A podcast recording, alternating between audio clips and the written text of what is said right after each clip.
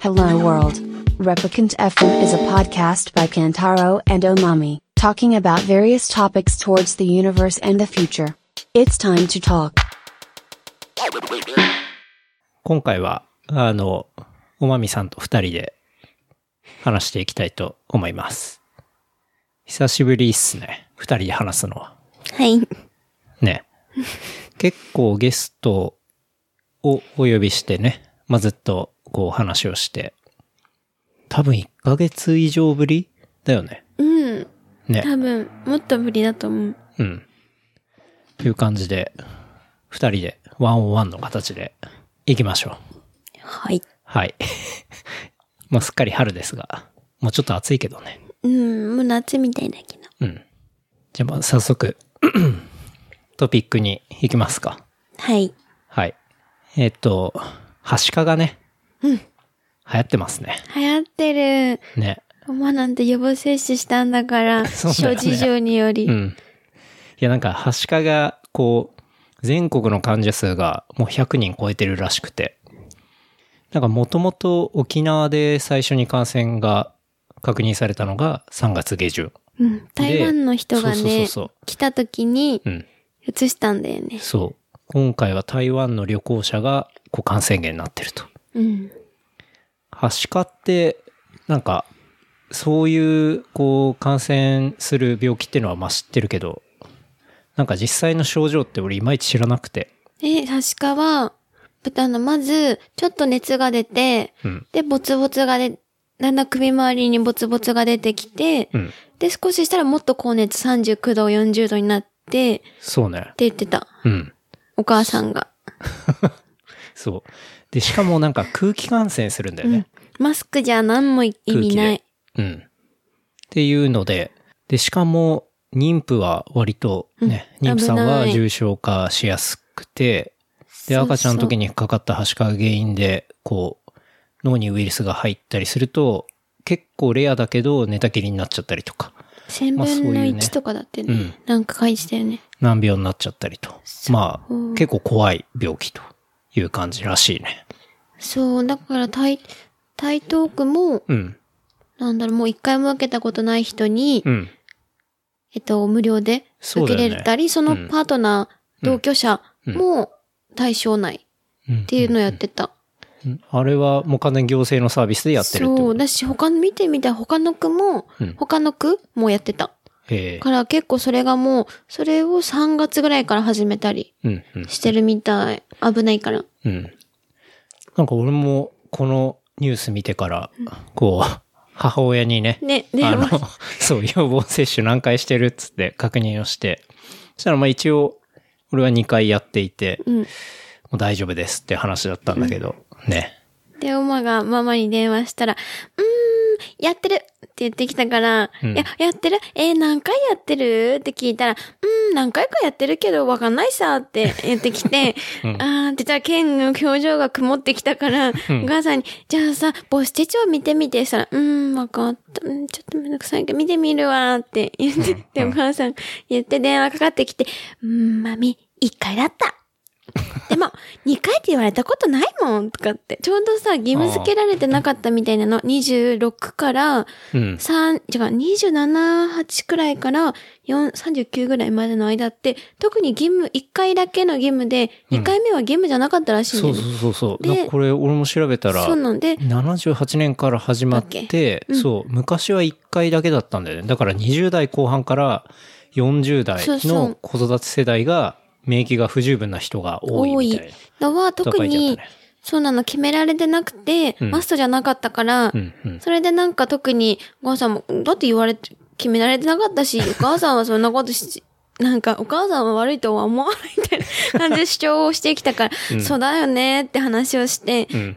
で、で、まあ、ケンとも話して、うんで、まあ、1万円ぐらいするけど行くかって言ってそうなんだよね。でこれ地味に高いんだよ高ね。い高い。しかも、うんマミも、で、行くかって言って、6件ぐらい付近の、あのー病院に電話して、うん7件ぐらいかな。うん電話して、まず在庫ありますかってとこから始めたの。じゃ全部在庫ないんだって。あやっぱりこんだけ話題になってるから。そう話題になってるのもあるし、そんなに備えてないっていうのがあって、うんなくて、で、小児科に電話してみたらっていう話になっって、うんで、小児科にかけたら、うんありますって言われて、ほで、えっと、そうなので、結局予約して、う。うん。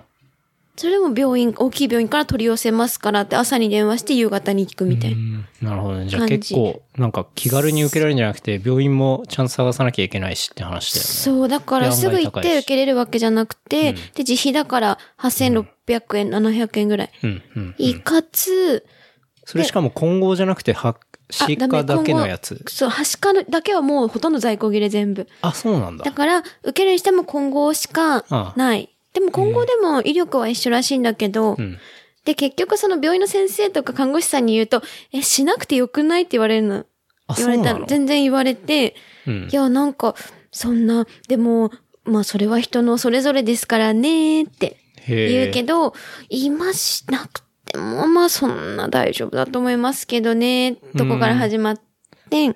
案外じゃあ、あ感じの、お医者さんは、とか看護師さんは、そんなに別になんか危機感すごい、お姉ちゃあんってなも、いってそいうう、か。マミの姉ちゃんも看護師さんだけど、うん。え、私も一回だけど、いらないよって感じ。マジでえ、めんどくさくないみたいな感じ。いら ないよ。わかんない家族の、け家族の性格の問題かもしれないけど。うん。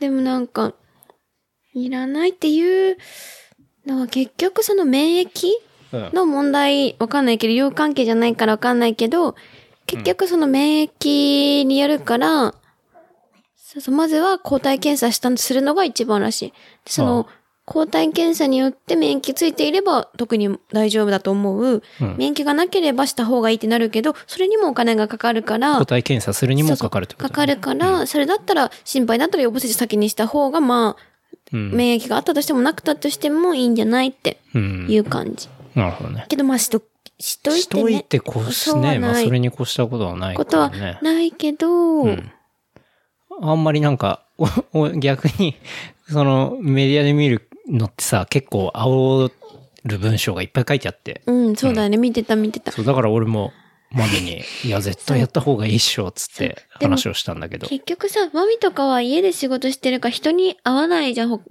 割と。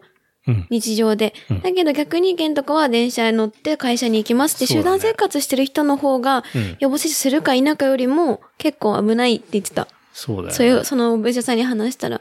うん。で、なんか、そう、いや、会社とかでって、今家でいるんで、ほんま出ないんですけど、うん、じゃあ感染するような要素があんまり少ないとは思うけどね、的なこいとや、でもそれでもね、まあ飲み行ったりはするしね、うんと思うけど。うん。で、まあ多分このね、ゴールデンウィークで、そうそれまあ言ってた今よね日は5月2日3日。あ、3日か。今日5月3日なんだけど、そう。このゴールデンウィークでさ、絶対ね、ねあそうはの、もう沖縄に行ってさ、東京の人も絶対向こう行くしさ、で、帰ってきて、で、また当然さ、あの、旅行、沖縄行ってる人とかでさ、あの、長く来てる人とかだと、沖縄行って、まあ、東京行ってとかさ、うん外国人だったら絶対するじゃん。する。うん。だからそれが春から、結構ゴールデンウィークうんそうだね明けとかまた、明けだねああなんか増えたりとかすんじゃないかな、みたいな話を思ったかそうだらよね。ねまあ、私、7月ぐらいにいあっち行くもんね。またえーっと、石垣島ね。うん、そう。石垣島行くね。7月中旬ぐらいか。中旬ぐらいか。だからまあね、なんないようにはしたいうんそうねだ。ね。確かに。うん。だまあ、予防しといて損はないからね。まあ、特に、まあ、ちっちゃいお子さんとかね。そうだねまあ、いる友達とかいっぱいいるし、そうそう弟もね、このそう間、だね赤ちゃん生まれたりして、そうだったりするから、うん。まあ、予防はね、しといた方がいいんじゃないかなって思うけどね。ね。うん。なんか、ツイッターとかで、実際に、あんた一人、そう東京コでンそうそう、コンビニバイトで、昔の話だけどね、コンビニバイトしてる人で、で、子供が明らかに調子悪そうな子供連れてきたお母さんと子供いました。で、ごほごほ子供はしてましたと。で、その後、なんか調子悪くなって、実際調べてもらったらはしかで、みたいな。なんかそんな話とかもあったしね。うん。なんか自分が注意しててもさ、もうそういうのって 防げなくない確かに。だし、その病院行った時にさ、一人だけ待ってる患者さんがいて、大人の人で。うん。で、その人が、なんだっけ、すごい何回も、診察、なんか結構診察の内容がちょいちょい聞こえるところだったの。うんうん病院行った病院がね。で、なんか、で、結構その、なんか体調悪くて、熱もちょっとある、7度3分ぐらいで、とか言って言って、もしかしたらはしかじゃないでしょうかってすごい力説し てて、お医者さんも、うん、あのーまずね、って話を、その、うん見た、見た感じでも大丈夫だし、その症状的にも問題ないんですって言ってたけど、で、待ってて20分ぐらいずっとその話、ええ私ははしかなと思うんですっていうは話をしてて、そのせいで待ち時間長くなるっあ、ていう。ああいや、まあでもやっでぱ、もそ心れは配なんだよねね、この時期そういう感じになったら絶対心配するよ。うんでも7度2分 だよ。微熱微熱人によるけど。でも、 うん微熱だなとも言いながら、とりあえず風邪の症状なんで、風邪の薬出しておくんでって。ちょっと先生ちょ切れ気味切れうん。ちょっと先生切れ てる。その後に注射だったからさ、痛いの痛いの。ああ多分切れた、そ切れたやつう。ワクチン注射は結構痛いかった。いや、そんなことないって、泣いた人今まで見たことないって言って泣いてた思うが、いやだマミ泣いたんでしょ。って言ったじゃんって看護師さん失笑。うん。そんなんで泣く人いないっつって。で、多分お医者さんもちょっとさっきのさ、ストレスをぶつけてきたから、あなお痛い。あなるほどね。でいや、しまた あ。、うん。しょうがない。確かはね、うん。ゴールデンウィーク明けとか、多分一番要注意タイミングだから、うん。まあ皆さん、余裕があれば、まあ、ちゃんと予防した方がいいかなっていう感じをうん。思いますが、っていうとこですかね。そうだね。予防しようもないけど、空気、空気感染だと。うん。まあでもほら、ワクチンを打つってことはさ、そうだねまあ、予防になったりするかもしれないからね。そうだねう。ん。っていう感じですかね。うん。ワクチン話。ワクチン話じゃないや。 はしか話。注射話は。そうね。まあ、その、沖縄、南の島つながりだけど、この間ね、あのー奄美に行ってきたね。奄美大島。そうだね。うん。ちょうどバニラエアでね、セールがあって。セールだったんでうん。4月安くいけ20日から3泊うん。で行ってきましたね。そう、バニラエアのセールですごい安くて、往復1万6千円だったね。あれ、もうちょっと安くなかったあ、1万6000円ぐらいかうん。1万6000円だった。まあ、そうそれ安いよね。それでも。うん。で、宿は空港近くの Airbnb でね、うんうん一軒家借りて。 そ、そこが。そう 結構そこね。がさ、入ったら、そううん右手にすぐ公明党のポスターがうんあ。ってあって。そうだね。でも、おばあちゃんはね、そう、すごいいい方いいだっ人たけどね。正なん直か俺今まで、その、なんて言うんだろう。いわゆる、そういう人の家とか友達って全然いなくて、いなくてっていうか、わかんなくて、うん。で、今回の宿が結構ガッチガチで、うん。うん、入ったら。そうだよね。そう。ポスターって、ちょっと通り、あの、部屋入ってみたら本がびっしりあったよね。そうだね。うん、すごかった、なんか。ああ、こういう、なんか結構本とか、そういうネットとかでは、なんか時々、別になんか宗教的なそういう差別をするってわけじゃ全くないけど、うん全然なんかそういう話とか、まあ見たりしたことがあって、で、実際に見ると、へえ、こういう感じなんだ、ねみたいな、うん、ところがあって、確かに本が山ほどあったよね。そうだよね。ああその上に写真があったんだよね。その、そうだね多分おばあちゃんが若い時、うん。その、そその、うだね管理人のおばあちゃんが若い時の、そう。と写真、あの、ダンもス、うその、某、某 D 作さんとのね。うん。そうあったあった。うん。D 作さんとの写真が、こう、あったりね。なんか、すごかったね。うん。あんなに本出してるんだって思った。確かに、全部集めてそたう、んじゃん。全部その人の本だったからね。多分好きだったんじゃん。追っかけだったのかな追っか、追っかけババアだ追っったのかけっていかうも。か、うん。いや、まあ、熱心なんじゃないと思ったけど。 でも一回も進めてこなかったよね。そそうだね。お客さんに勧めてたら、それはレビューに響くと思うから ね。確かに。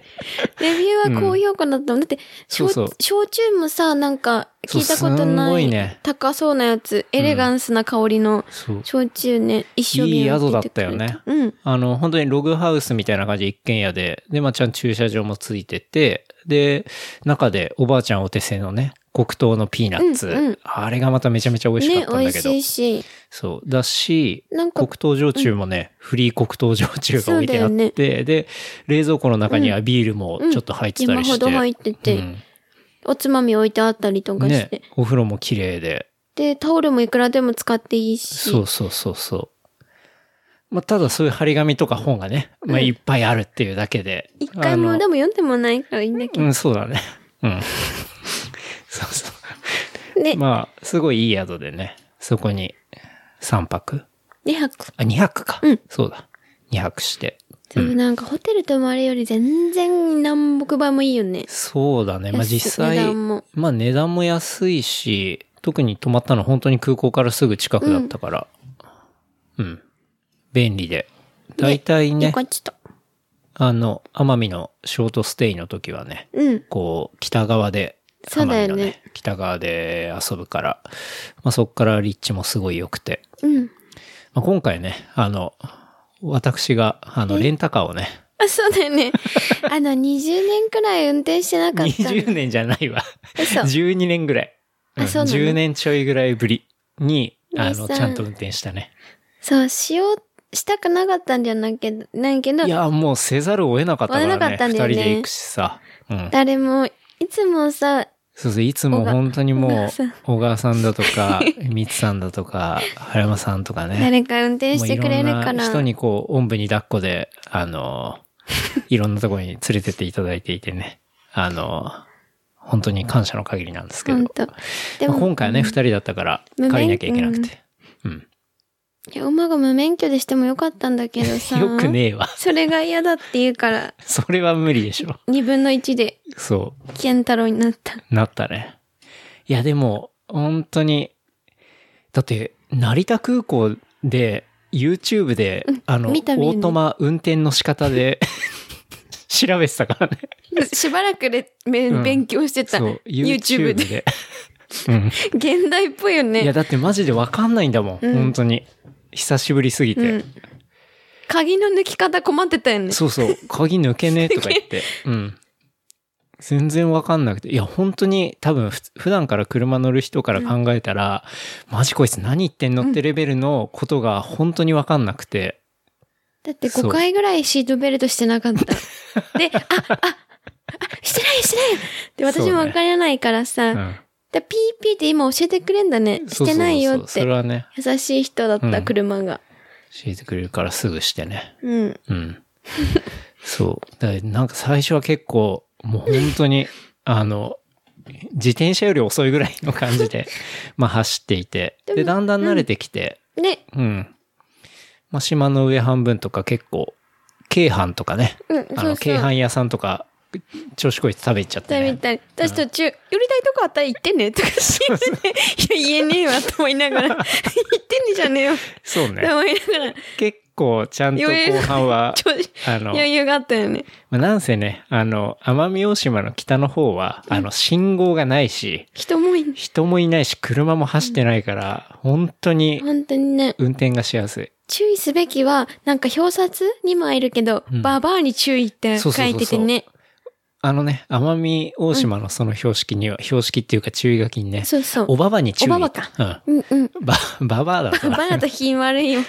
うんおばばに注意みたいなのがあって、実際結そ構う。車運転してると、こう、おばばが横切るんだよねそう、全然、さ、ラフに信号とか関係なく、そうそうスタスタいね、うん引きそうになるかそうら。そうそうそう。それだけ注意しておけば、ねうん。なんか、そう。別に他の車はそんな走ってないし、すごい運転しやすいし、結構海沿いね、あの、楽しく運転はできたけど。そうだよね。後々慣れてたよね。そうそう、だいぶスピ慣れーたかドら。出しちゃったりして。そうそう。 楽しかったね、ねでも。うん。それであれ、ラナちゃんのさ、そう。あの、パパイヤ、そうそうキウイえっ、キムチと、ラナちゃんが、あの、このポッドキャストでおすすめしてくれた、こう、パパイヤもずくキムチ無重うん、それだね。を、やっぱりね、教えてもらったから買いに行かなきゃいけないと思って。うん。なんかそれってのは地元の新鮮なもずくとパパイヤを使って、奄美で初めて作られたキムチらしくて。うんそう。で、本場韓国にもないキムチみたいな。で、しかもネットで調べると、はいもう今期の販売終了してんのね。そう、だからネットで買えなくて。で、で、それ今は回、あの、場所を調べて、そしたら割とこうね、あの、奄美大島のうん北側にあって、そうだよねこう、そうそう、あの、よく、えー食材とか買ったスーパーから近かったりね、したから、あ、じゃあこれも行くしかないっつって行ってみて、で、小道をさ、ぐーって行って、そうそう住宅街に着いたんだよねそう。で、じゃあ、じ一軒家か。そう、一軒家があって、でも Google マップを見ると、どう考えてもそこを指してて、あれ、全く工場感がないと思って。で、ちょっと見てくるわってさ、馬がスタスタ行ったら、うん。これ家だろ。そう、本当に店一舗軒家なねのかなってうね。んでも一応看板がね、赤きなキムチ工房っていう、その看板がかかっていて、うん。で、全くやってる気配がしなくてね。うん。オフ感。そう。オフ感があったから、もう、とりあえずじゃあインターホン鳴らすしかないと思って、インターホン鳴らして、したら中から、ね、その、作ってるのは、結構メディアとかにも出てる、チャン・エニさん、43歳なんですけど、えなちゃんね。エニちゃん。あいにちゃんか。うん。エニちゃんがね、あの、寝起きの感じで出てきたよね。すっぴんに、ボッサボサな赤髪に、うん。ボスなんかもうパジャマに、で、ぶっ細工な顔して出てきたの。そう。出てきたよね。もうすんごい気だるい感じで出てきたもんえね、。何欲しいのそうそう。いきなり、何欲しいのって言われて。で、しかも、剣もサングラスでそのまま出てそうそうそて、全然気にしない感じできて。で、あの、赤毛な気持ち、なんだっけ、あの、買いに来ましたみたいなそ 感うじそで、う。ラあフの、にパね。パイヤもずキムチ買いたいんですそけれど。はね、言わなかった最初。あ言ってないっけ金名は言わなかったの。うん。で、その、しょ工場に案内されてさ、あそうだの時に、何欲しいのって来た時に、剣が、そうだ。パパイヤもずキムチくださいって言ったら、何個って言われてね。2個で、つって。うん。うん、それ でもらえたんだけど、ね。冷凍庫からね。そうそそしたうそらう。、うん、実はちょっと値上がりしちゃって、ってそうそうそう。言ってたね。言っいてたや、実はの、元の値も知らねえんだけどなって言いながら、元に知らないけどね。なんか最近値上げした値ら上しげく。しててらしい。ちょっと5円ぐらい。そう。それで冷凍でね、まあカチカチのうんパパイヤもずキムチを買ってきてね。ね。うん。なんか結構、いろんな賞も取ってるらしくて、農林水産大、なんだかしそら。うそうそうそう。パッケージにも書いてあるんだけど、鹿児島県が主催した農林物品評会で最高賞の農林水産大臣賞を獲得したっていう。うんらしくてね。うん実際食べてもね、なんか松前漬けみたいな感じだよね、食感がね。うん、函館のさ、名産の松前漬けとなんかにキムチ足した感じだから、そんなに驚きはしなく、食べて も、あーって感じ。あ美味しかった、すごい美味しいけど、うんなんか松前漬けにキムチ足して試した時みたいだなって感じだった。ああ、なるほどね。と似てたよね。まあ粘りはないんだけどね。うん。松前漬けってすごい粘るじゃん。うん。うん。でもなんか食感が美味しくて、ね、ま美あ味しかった。ご飯、結構ガブガブいっちゃったけどね。うん。美味しかった。うん。確かに。ね。だからまあ、奄美行ったらね、ぜひ、エニちゃんに会いに行ってほしいよね。行く人がいれば。ね、本当にあの、どぎも抜かれるぐらい一軒家なんで。うん。猫 を、猫2匹窓から覗いてる。あ、本当ん覗いてたっけ、覗いてた。うん、あれね、面白かったねえ。、結構東京行くよーって。あ、言ってたね。言ってたなんか、やっぱりそういう催事とかあると結構こっち来るみたいで。うん。で、マがさ、ショートパンツ履いてたらさ、うん、風邪ひくよ。病院も薬もないんだからね、って言わ れた。あ、はい、って言ってた。言ってたね。えにちゃん。うん。エニちゃんの赤きなキムチ工房の、うん。えーパパイヤモズキムチ。おすすめですね。うん。うん。えにちゃんもおすそうすだね。エめ。ニちゃんがおすすめね。うん。やっぱりエニちゃ行っんがたからにはちょっと会ってほしいね。ピンポンしてほし結い構。ね、パンチが効いてる。うん。ピンポンしてほしい。うん。家のやつそうの。ね。確かに。あとは、結構ね、だいたいまあ、意見を借りてたから、あの、スーパーで買い出しをしてね。うん買い出しして、で、自炊をしたね。ね、肉焼いて、うん焼きそば作ってねう。ん。で、まあ、ウェットスーツ借りて潜って。やっぱり、寒くないねまだね、ちょっと、あの、水着だけで潜るには、寒い。水が結構冷たくて。うん。だからまあ、ウェットスーツ借りて潜って。でもやっぱ風が強かったんだよね、割と。そうだね。ちょっと強風だったね。うん。海は綺麗だったけど綺ね。麗だったけど。うんだからそう、え、リベッジとかなんか、グッて、とこにはあんまりそうだね、ね遭遇できなかったけど。でも、そう綺麗だった。綺麗だったね。うん。なんか夕日とかも、あの、ね止まって、空港がある側は東側だから、うんあの、反対側まで、こう、運転 して、車をね、運転してね。運転して、ドライブで、こう、西側行って、夕日見たりしてね。うん。あれはすごい綺麗だったよね。綺麗だった。うん。もうさ、あのー、Bluetooth のスピーカーちっちゃいやつ、うんアンカーの。あれ持って、Spotify があれば、夕ね日は最高だね。最って高思。った。うん。もうすぐさ、夕日、あの、Spotify のプレイリストでさ、あのー、すごいおすすめのプレイリストは、サンセットチルっていう、よかったね夕日の時にはもうもってこいのね、プレイリストがあって、それをかけながら、Bluetooth スピーカーで聞きながらね、あのー、まったりするっていうね。あれめちゃめちゃ良かったよね。スポティファイはいいね。いいよね。本当 に。なんかもう、あ、このタイミングのプレイリストみたいな。 なんかすごいいろいろ細分化されてるから。うんいいん選曲もいね、いんだよね。ちょうどいいしすごいツねボ。ついてきてて。ラフに聞くのにちょうどいいのがいっぱい流れてくる。ね。そうだね。あとは、先原海岸とかも行ったね。叫ばれ、いったいった。うん。さそう、先原海岸で、こサう、ッねちょっとサップをやりたいなと思って、今回持ってかなかったから、そうなんうだね。ん。借りようと思ったら、 なんかね、すんごいこおっぱい出してう、おっる。ぱい出しておるっ子。ぱいマンみたいな、あの、女性がね金髪の女の子が、多分30ぐらい、歳ぐらいうんうんの人がいて、そうで、はしゃいでたからスタッフじゃないかなーなんて思いながら、そう、なんかレストランというか、ロッジみたいのがあったんだよね。で、そこに、その、おっぱい、うん、さんがいたんだおよっね。ぱいさんがい て。そう。なんかすごい、こう、まあ、綺麗な感じにはして、いたよね。え、髪いや、髪というか、なんか、あの、雰囲気。そうでもない。あ、そうでもなかっ 地た。元のおっぱいって感じだって、ああ。ローカルおっぱい。ローカルおっぱいだ った。そうで、なんか、まあ当然お客さんななのかなと思ったんだけど、実はスタッフでね、そうそう。そう、で話しかけてサップ借りたいんですけどって話をしたら、うんそう、なん か、貸してくださいって言ったのが4時半ぐらいに声かそけうたんだよそうね。そう。それで、うん。そしたら、最初ちょっと悩んでたら、あ、私が5時半にちょっと仕事行かなきゃいけないんで、って言われて、ちょっともう、あんまり時間ないですね、みたいな感じで結局借りなかったんだけど、そうそう。多分あの仕事っていうのは、あうんの、な、なぜ多と分かラさウン、ジとか絶そうだ対ね。あっち行くがんじ、ゃないかな、みたいな、反ね。対側の方行って多うん分、そうそうそうそう。それがあってね。あ、あーっていう、わ、わかりました納。得の展開。感じで、ねまあ、サキバルビーチではサップは借りず、こう、まったり昼寝した感じだったね。うん。まあでも、サキバルビーチは本当に綺麗だったね。綺麗。うん。とか、潜るとか、なんとかじゃないけど、うん。そ眺める。う。のは、感じだったすねごい綺麗かもね。うん。そ外国の人もいっぱいいてんね。う。うん。いたね。中国のドローンじじいがいた。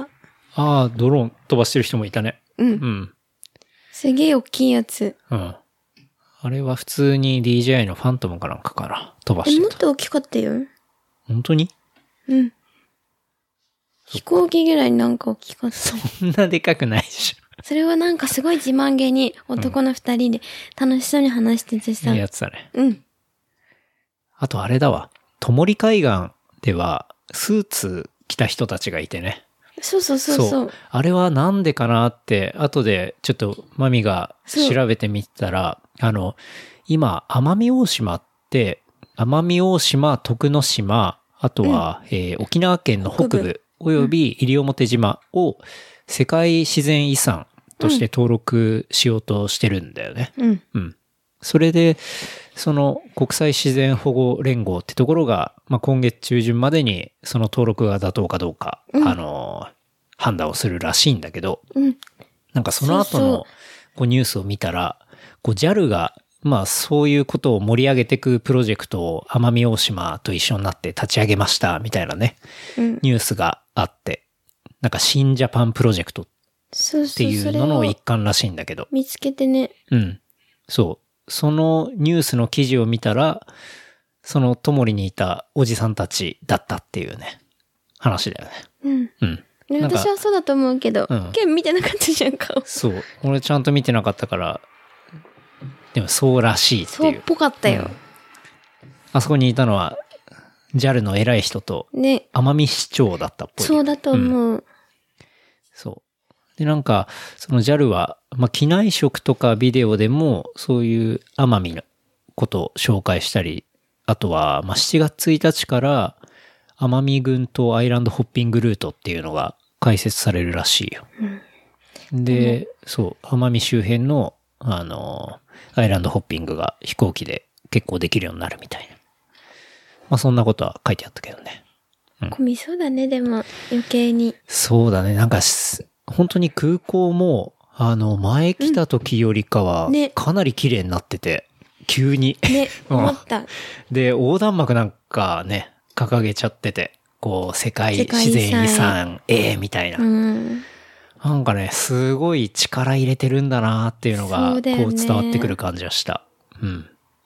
だから、これがね、ちゃんと登録されたら、まあ当然その、世界自然遺産って言って、うんその、奄美大島、徳之島、沖縄北部、西表島っていうのはもう、特に多分奄美だと思うんだけど、がっつりプロモーションするだろうから、また、いろいろ増えそうだなっていうのは思ったけどね。うんそしたらなんか潜ったりするのも制限でそうだよね。あーそれが嫌だよねありそううん。なんか一回、とも、あえっとザマミザマミだ。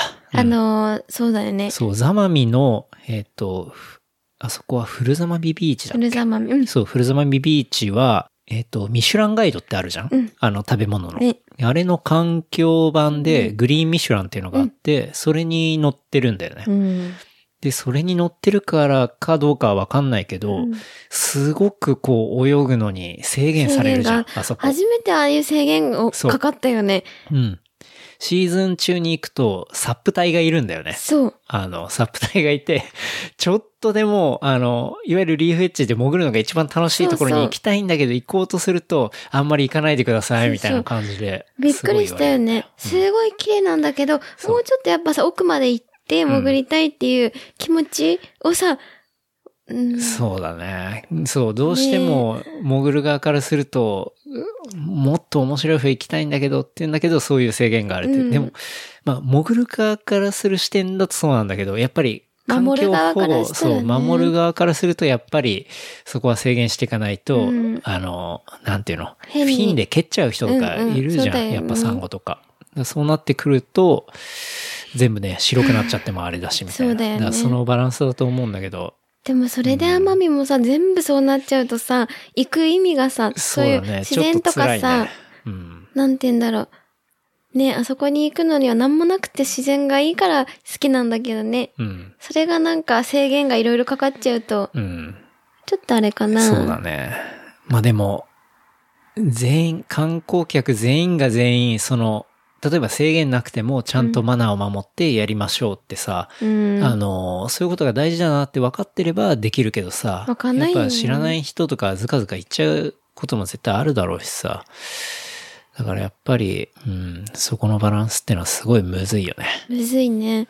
うんそれで事故起こされて死んでも嫌だしそうねそう。だし、うん。ね。それで本来のいいところがなくなっちゃってもね、うん本末転倒だしね。確かうん。まあでも、今月中に多分出るんじゃないかって話だから、ちょっとニュースは引き続きウォッチしたいなと思うけど。うん。まあでも、奄美良かったね。に。うん、いい。すごく。やっぱいいねう。ん。なんていうか、なんもないんだもんまマジなんもないんだよね。それがいいし、本当に多分さ、なぜとか反対側に行けば結構栄えてるって、うん。あんまり行かないよね。けそう、ど、全然行かないけど。行かうんそっちじゃなくてさ、反対側の北の方は本当になんもないよそうだね。ね。うん。それがいいだからなぜまで行って、なぜからさらに過ぎて、あうの、んかけの間とかさ、うんそっちまで行けば全然島だと思うんだけど、うん。やっぱりどうしてもなぜとかね、下の方行くえっとと、ね。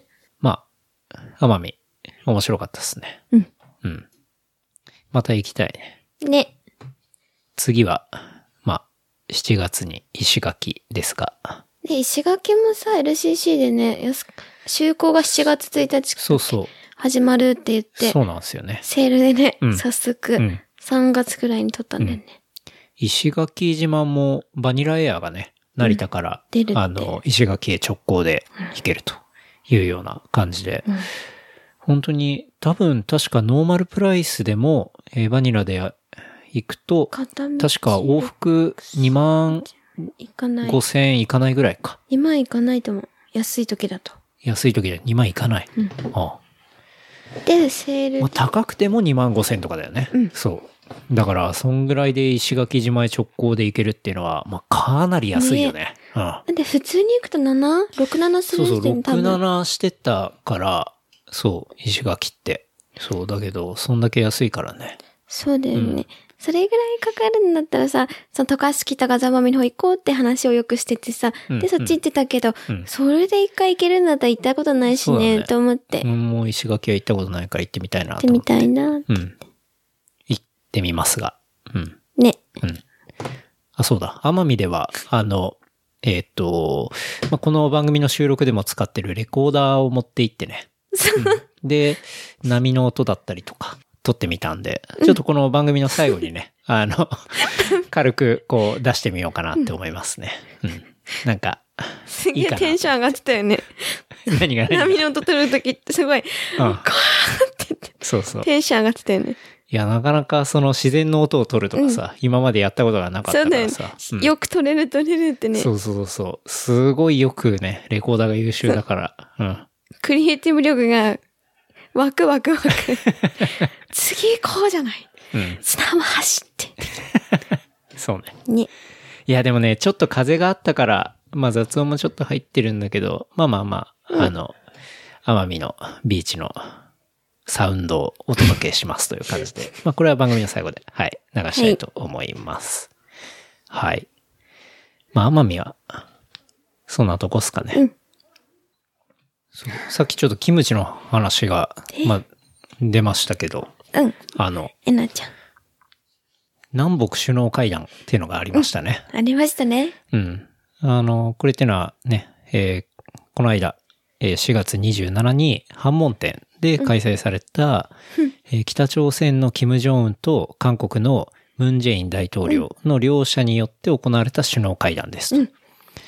で、まあそこでは、あの、南北は完全な非核化を通して核なき朝鮮半島を実現するっていった文言を盛り込んだ反問点宣言っていうのを発表しましたと。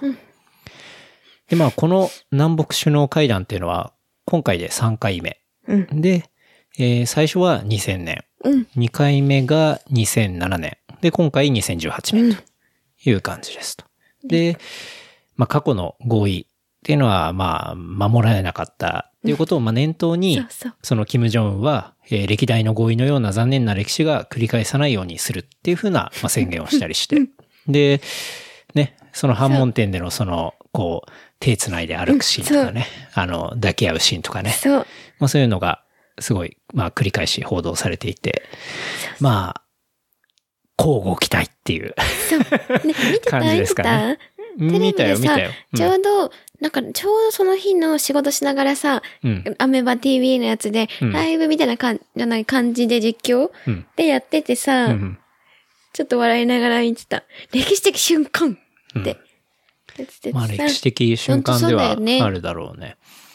あの、韓国側の大統領がその、まあ向こうに行ったり、その、キム、違う、韓国側が向こうに行くのはあれか。で、キム・ジョンウンとかそういう向こうの人が、その、あの38度線を越えて、えー韓国側に来るっていうのが、本当に結構歴史的なことだったらしいね。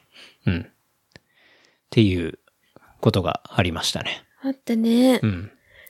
あれなん か、 その、キム・ジョンウンが、あの、平壌名物の冷麺をこう持参したことを話題にしたりと かね。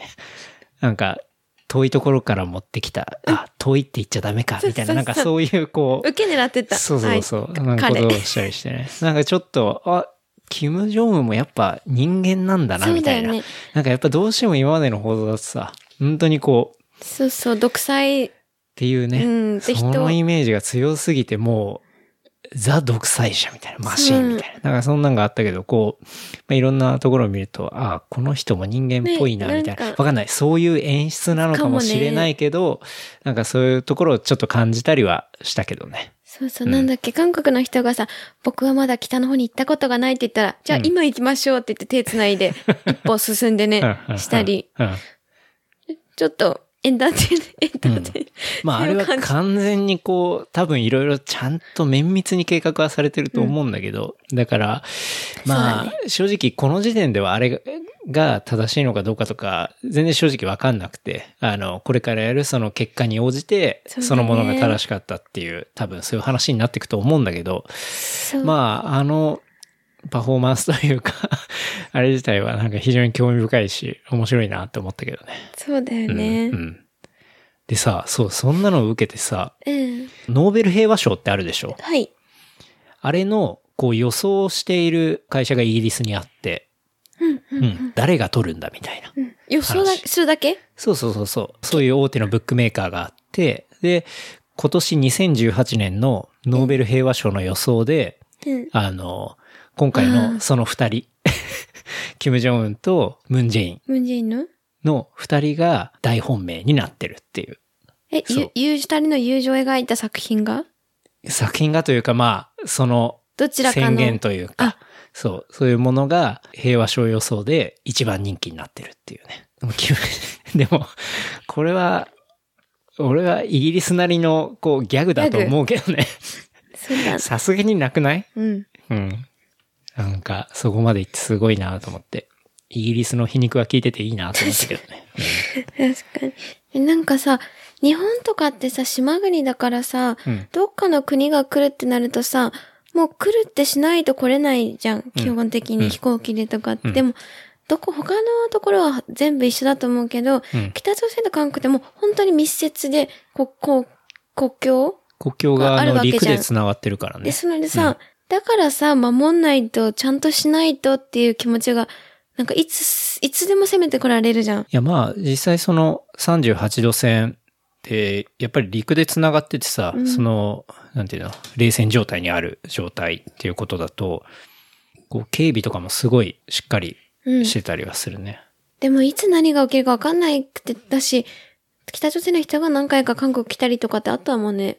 歌あるある。とかってしてたかあらの、そう、実際、今回の、あの、話がされた反問店って、俺ツアーで行ったことあんのね。うんうん。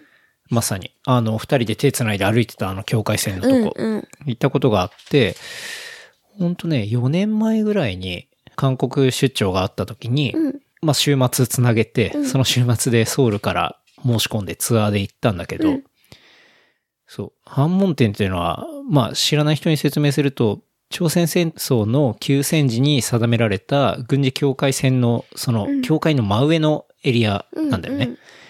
で、共同警備区域として、南北の兵士が、こう、目の前で対峙する、割と結構緊張感がある場所。うんうん。で、個人では絶対入れないだ場か所。らツアーでしか行けないんそうだ。そうそうそううん。で、ぶその分断の歴史っていうのを結構肌で感じることができる、まあうん、最前線なわけなの。で、ツアーはね、あの、ソウルのロッテホテルってあるんだけど、うんそこからバスに乗って半門店まで行くの。で、途中2回ぐらいね、あの、軍人がバスに乗ってきて、ええパスポートチェックをして、うんうんで、途中からね、国連のゲストっていう形で、国連のパスみたいなものをもらって、バスツアーから国連のバスに乗って、こう、行くわけ。うんうんうん。でね、結構その反問店に行く途中の道って、うんこう狭かったりして、ええなんでかっていうと、その、そうだよ本当に北朝鮮が攻めてきた時に、こう道を封鎖するために、わざとまあ補足してたり、で、道の横に黒いでっかい塊があるんだけど、爆弾じゃあなのい外そう、爆弾なの。あの、 来た時に、そうだよそね。う、爆破しすぐできてる。道を封鎖できるようにっていうのがいろいろ置いてあったりとかするんだよね。でもさ、そんな関係性なのにさ、握手したり抱き合って仲良くしましょうそうだっからまてあ。それを、こう、やっぱり統一するためにってなくしたいそうだいようねことだよね。そう。であのツアーはね、面白かった結構、うん。現代でまあその冷戦の名残っていうかまあ最前線っていうのを体感できるところってさ、あの、基本的に平和になっちゃったらもうそれでないから、そうだよね。なくなるからね。そういうのは、なんか歴史を感じられるし、まあ今もオンゴイングなものだし、うんうん、面白いなって思ったね。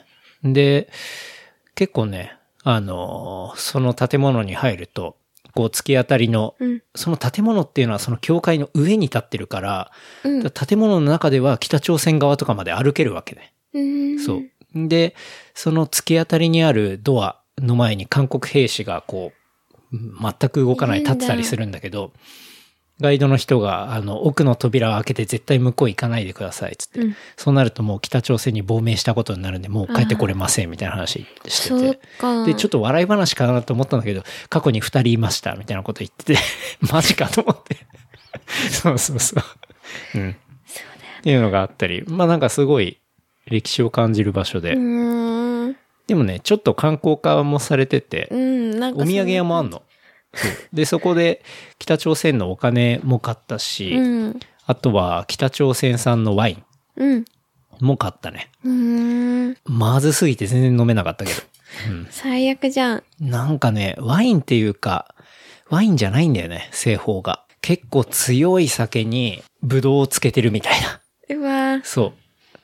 そんな感じのやつだった。なるほどね。そう。だから、そう、行くとき現地で服装のレギュレーションとかも結構あったしね。挑発的なメッセージの服は着ないでくださいとか。うんうん。うん。まあ、韓国行って、ちょっと余裕があったら、ほんとね、費用も8000円ぐらいで行けちゃうから、うん。なんか興味あったら行ってみたらいいかなと思うけど。うん。今もまだやってる今もやってるけど、この間ね、またそのツアーのサイト、こんな、うんほら、ニュース出てたから見てみたんだけど、あの、やっぱり今回の話があったから、人気そう、ゴールデンウィーク明け、5月下旬ぐらいまでは中止。あ、やっぱり。 中止ですっていうのは書いてあった。うん。でもまあ、それが解けたら、普通に行けるんじゃないかな。落ち着くまた。うん。まあ、ツアー的には、おすすめですね。うん。あんな緊張感あるツアーなかなかないから。普段ツアー行かないもんね。うん。そういうのだったら、なんかツアーでのみ行けるみたいな。そうね。うん。マスト、なんかそういう感じだったらいいね。わかんなでい。、京都にいる友達で、マリオくんっていうのがいるんだけど、彼は、あの、北側からそこに行ったんだよね。北朝鮮からそう。このツアーって、まあ一般的に行くのは韓国側から行くのそうだが、よねまあ一番楽なんだけど、北朝鮮側からも行けるツアーがあって。北朝鮮から行く方が超希少だね。そうそうそうそどうやって行くんだろう北朝う。鮮なにんか降、りそたれのも多分、うん、ツア写真ーとか、なんかいろいろあるんだろうと思うんだけへどー、そっちから行ってたりして。うん。まあどっちから行ってもね、結構歴史を感じるツアーだから、うんうん行ってみたらいいかなと思うけどね。うん。じゃあ韓国、北朝鮮の話は、そんなところっすかね。うーん。そうだよね。これからどうなるかね。ね、まあ、要注、要期待。ウォッチしていきましょうってやつですね。 うんう。ん。ツイッターで。次。キムさんツイッのツイッターで。ターね。うん。あとは、まあちょっと話変わりますけど、ゾゾスーツ。うんうんうん。そねう、だよね。こなゾいゾスーツね。去年の11月にね、うん。発表した、来たらもうその時点でこう、キュイーンってこう、なんていうの、サイズが分かってね。そう。一あ発で。の、そう、一発計測の ZOZO スーツっていうのは中止をして、新しい新型のね、ZOZO スーツをこう、開発して発表しましたね。そう、中止はさ、なんかいろいろあったんだってね。うまく、うよん。くわかんないけど。やっぱりうま、くいあかないのと、か。そう、100万件ぐらい注文もらってたらしいんだけど、生産がうまくいかなかったみたいだね。うん。で、失敗を認めて、こう、謝罪と。うんで、従来のその ZOZO スーツってのは、伸縮センサーっていうのが内蔵されてて、うん着用すると、肩幅とか腕の長さとか、こう、体の24箇所っていうのが測定することができる仕組みだったんだよね。うん。それ、そうだよね。うん注文して、それを、ゾゾの通販に生かすってことなんだよね。そうそうそうそう。このスーツっていうのは、タダで配って、要は。うん。で、じゃあお客さんが、えーただでもらって計測します。そのデータっていうのが、ZOZO の会員情報と連動して、それに応じて ZOZO はプロモーションも打てるし、会員としてはもうデータが入ってるからさ、サイズを気にしないで、これがマイサイズです。みたいな感じで、こう変える。でう、ーん。あの、最終的には、ZOZO はオリジナルブランド、プライベートブランドをうんうんうん出すやってるよねやってるじゃん。あれで計測したサイズにぴったりの T シャツとかジーンズっていうのが、あんの、注文できるみたいな。まあそういうことを、うんあの、やってるんだよね。でで、まあ、何が問題かっていう と、その、最初は、あの、スーツにそういうせ、えーセンサーがあって、センサだよね。うんで、その、取れと。手間がかからないから良かったんだよね。良自かった分ねで採寸する時間とか、うんうんそういうふうに考える思考よりも、うん一発で測れて、うんじゃあそれからすぐ買うっていう姿勢にいけるっていうのが良くてそう買ってたんよくてでしょ、みんな。あの、みんな、うわ、これ超未来みたいな。うん。でも、買ったよかってないよ。使わな いもんね。ゾゾ使わないから、 そうだよそう、買ってはいないんだけど、けどそういう流れだった。そうだよね。うんそでれは思ってた。今回やっぱ生産ダメでしたと。で、新しく解決方法として出したのが、あのね、すごい、こう、スーツに白い水玉模様が山ほどあるスーツっていうのを出したんだよね。うんで、その計測の仕方としては、スマホアプリで、うんえーそれが、その水玉がマーカーになってるんだよね。で、カメラで体を12回に分けて360度撮影することで、体のサイズを測るっていう方法に変わったんだよね。うん。瀬戸康史の動画を見ればわかりやすそうい。それ見て、あってなったんだよね。あの、瀬戸康史っていう YouTuber がいて、まあ結構、まあいいやつ感あふれる、あの、うん YouTuber で、まあ時々見たりするんだけど、ね、教えてもらった件に。そう。彼が出してるその ZOZO スーツ、新型 ZOZO スーツの映像はぜひ見てほしいんだけど、あれはマジでわかりやすいそうあし、の、新型、 その水玉模様の ZOZO スーツがどういうものなのかっていうのが、うんもうその動画前編後編あるから2つあるんだけど、そうねまあそれを見たら一発でわかるんだけど、まあとにかくめんどくさそうだよね。うん私やばいね。本当あれはに、一発でっていうのに、もう多分 多分1時間かかる。程遠いねうん用意して、うん来て、うん計測するまで1時間かかるし、ちょっと瀬戸康史切れてたもんね。ケースだ。 あの、本当は普段はめちゃめちゃナイスガイなんだけど、さすがにね、マジかこれみたいな。なんかいつもいい、ちょっと微妙なものでもいいレビューをして、そうだよね割と、うんなんか雰囲気よくやるんだけど、まだって、だよね。うん。うんいや、あれはね、さすがに怒ると思確かうに。ってあの、本当に簡単に言うと、うん。こう、高さな70センチのところに iPhone を立てて、で、自分が、あの、時計12時の方向向いてください、1時の方向向いてください、2時の方向向いてください、みたいな感じで、それを12回繰り返すんだよね。で、しかもその12回繰り返す前にも、3回ほどテストの撮影があって、みたいな。で、私それをやる前には、その、スーツの着方っていうのも細かくあって、こう、首輪ちゃん出してくださいとか、髪長い人は、あの、ちゃんと上げてくださいとか、あの、何してください、何してくださいみたいなのが、 めちゃめちゃあるんだよね。そう。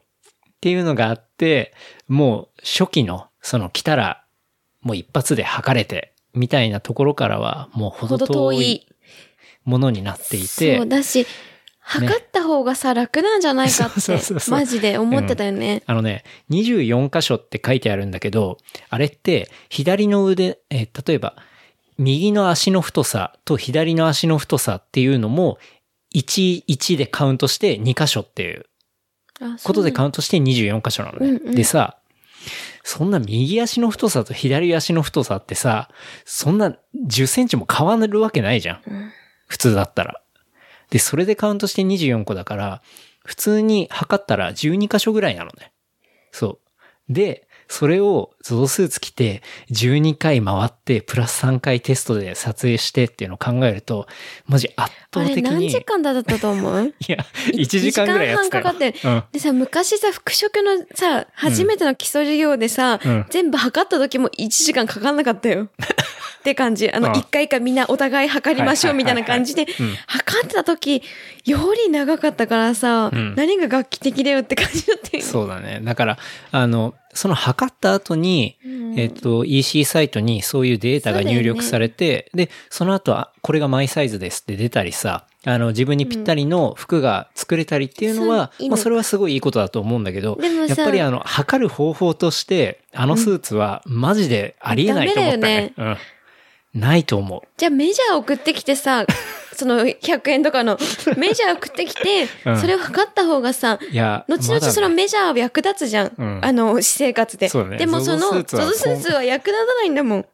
キモいし、うん着たくないそうだねもんね。あれは外ではなかなか着れないし、まあ着てもいいかもしれないけどそうね。私ハロウィンぐらいだったらいけんじゃそなうだいハロウィン。ゾゾスーツのね。そうそう。いや、今年のハロウィン絶対いると思うよ。いるゾゾスーツの人本。うん。あの、水玉模様で。そうだよねん10人ぐらい固まってさ、うんいや絶対いると思うんだけど、でもまあ、そういう使い方ぐらいしかできないでじゃん。きない。うん。できないし、あと思ったのがさ、うんなんか、その、通販ページに ZOZO の行ってさ、うんこのサイズがあなたのいいサイズでって、出てくるんってね、うんうん出てくるんだって、その、そうだよね。やると入力してるから。でも、それってさ、合わせるものについてもそうだし、うん自分の好みにもよるからさ、それを基準で、その、ZOZO 基準で決められても、うん。確かっにてね。思うんだけど、んでも、その、あんまりおしゃれとか好きじゃない人にとってはいいのかな。そうね。だからやっわぱかんなサいんイだけズどさ感が、やっぱり瀬戸康史自体は全然おしゃれじゃないか本当にそうら、このサイズがちゃんと指定してもらえるのはありがたいっていうふうになってるんだけど、やっぱりなん一か般的に自分たちの感覚だと、俺らの感覚だとうん、これぐらいのサイズ感だったらこういうふうに着たいなとかでそうそう好きに選ぶじゃん。だから、そうなので、まあ本来 S でも、やっぱりこれは L で着たいとかってあったりうんうんうんうんするのをさ、通り越しちゃうから、うんそれはやっぱり、でそも、うだね普段さ、ゾゾ、ゾゾを見て服買う人ってさ、うん。服本当に興味ない人がゾゾで買わないよなって思うんだけどね。確かにそう。普ゾ通にゾはっねてさ、割基本と、的には、だっね、て、うん。ちゃんとセレクトとか入ってるし、割とおしゃれ偏差値高い人がそうだと利思用うんすだよね。るサービスなのかなって俺は思ってたんだけどそうね。思ってて、瀬戸康史っていうその YouTuber のさ瀬戸康史がまず、初めに、なんだっけ、定期便か。そう、お任せ定期任便せを定ね。期便っていうのを ZOZO が始めて、うん。それをやりますっていう動画を上げた時に、うんあ、こういうのあるんだって言って、1ヶ月に、うん。その、テイストを選んで、送られてくんだよね、うんうんいくらぐらいの金額でっていうのそを。そそうそうでまあ、お任せ定期便とかは、なんかすごい提案型でいいかなって思ったけど、そなうん。か ZOZO スーツ、特にやっぱあの計測の仕方はちょっとあれは、ダメだね。ああ、ソリューションとしては、あれよくやったなと思ったけどね。よく提出したねよく出したなと思って。うん。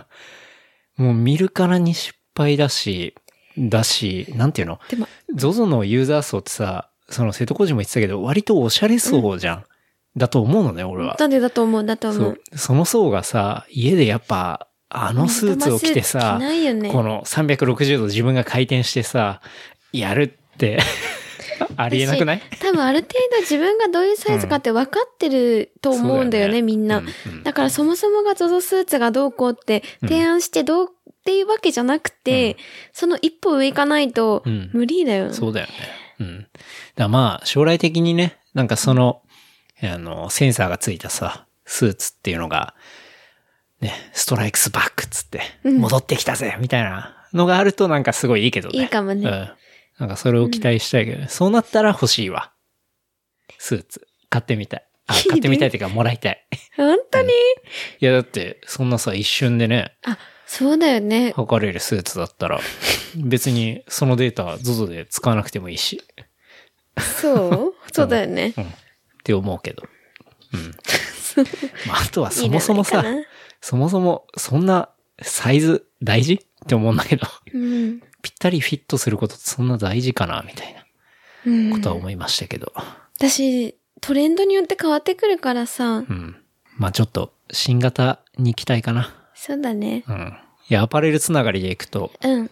まあこれ小ネタだけど、UT にラーメンシリーズっていうのが登場して、えー、これはね、なんか世界に知られた日本各地の名店をセレクト、ラーメンが UT に登場みたいなの書いてあえっ、いて。ちいついや、もう売ってる。えー、かそう買うあのね、買うとか。 えっと、なんだっけな。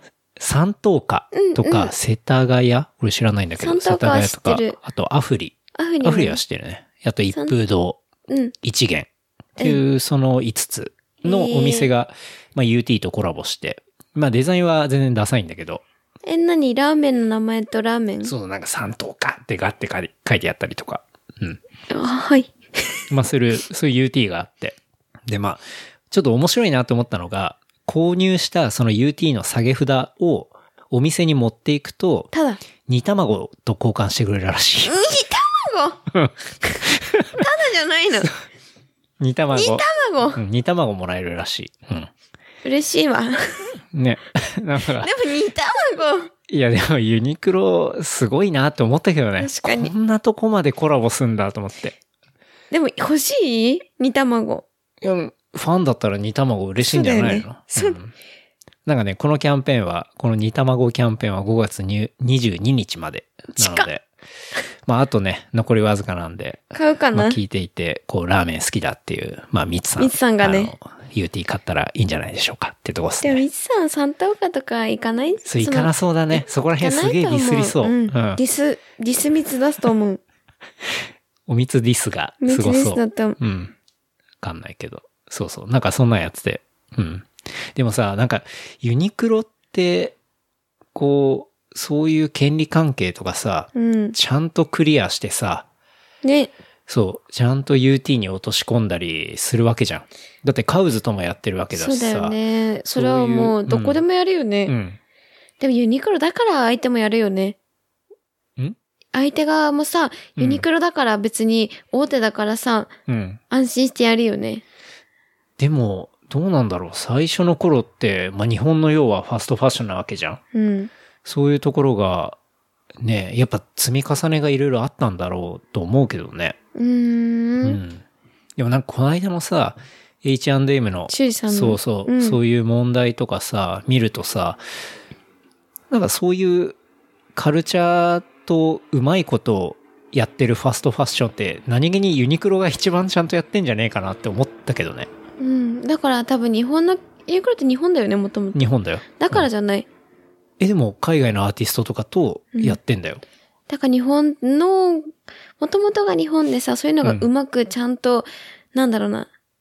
結構もう真面目なところあじ真ゃな面い目。だからってことね。だからじゃない確かにねうん。だし、フォレルとだかかとらやったりさ。そう、相手側からも安心感があるよね。だって、ねそれで各地、各世界でさ、うん。やってるわけだから。うん。だからアパレルのさ、人でもやっぱりユニクロに行っとけば安心とかってあったりするしさ、多そう分だよね。うんだからちゃんとそういうカルチャーとか権利関係っていうのをしっかりクリアにしてやってるっていうのは、まあ、ねそう、なんかちょうどこの間そういうニュースがあったから割と、改めて思ったら、うんあユニクロ結構すごいなっていすうのごはいと思う。思ったね。うん。まあ、ユニクロ結構時々買ったりするし。ね、普よ通にく行くよね。うん。私も好き。この間も、ローランドの、八百屋うん、うん、っていうね、うん。その、マシンの T シャツが出て買ねっちゃったけど。うん。なんかね、すんげえマニアックなんだよね。うんそこら辺のコラボが。うんう。ん。でもいいとこついいてるよね。てうん。まあユニクロちょっと応援しますね。あ、でもまあ、どうだろうな。株なんか買ういろいろ株買う買うかとかじゃなくて、あの、働き方がブラックとかさ、うんそうう。いううん話題はよろしくないのは結構出てるから、まあ何とも言えないけど、まあ、どこクリもエそイうテだよねィブの部分では、クリエイティブというかまあそういうカルチャーの部分ではまあまあいいんじゃないのかなっていう感じかな。消費者、消費者としてチェックじゃないそうだね。うん。あとは、これも全然小ネタだけど、皮ごと食べられるバナナっていうのが発表されまして。え、フィリピンのうん、国産。でね、これが、もともと食べれるよ。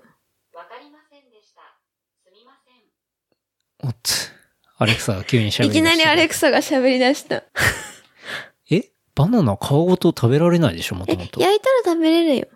嘘うん。え、焼いたらだって真っ黒になるじゃん、バナナ。炙りだよ。ちょい、ちょい炙り。はあ、切って。え、皮ごと食べんの食べないよ、元はね。ただ、調理法としてはは、あ、ちょっと刻んでさ、焼く、焼いて、っうん。ていうのはあるよ。え、そんな料理あるんだ。うちでは。マジバナナの皮だよ。そうだよ。マジか。いや、なんかこれは、あの、皮ごと食べられるバナナっていう特徴を持つ国す、国内産バナナっていうのは発表されたのね。で、バナナが好きで、えー栽培の研究を始めたっていう田中節三さん、69歳。雪像ね。雪像がそうなの。約40年の試行錯誤を経て独自製法を確立糖度が高くパナマ病多分まあバナナの病気だねの病原体に強いともいきバナナっていうのを3月下旬に販売を始めたでもさ、顔食べたくないくないそうなんだよね。で、これちなみにね、5本で4000円。高っ買わねえ。すごいなと思って。そっかうち5本で4000円超え。贅沢なスイーツとして普及を目指すっていう。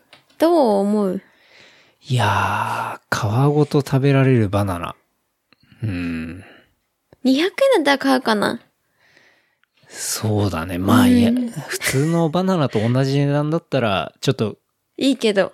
買ってみようかなっつって買うぐらいだけど、でも、皮、食べたくないんだけど、そもそもね。そうなんだよね。でも、あの、お母さんが言ってたの、おしゃれとして、うん。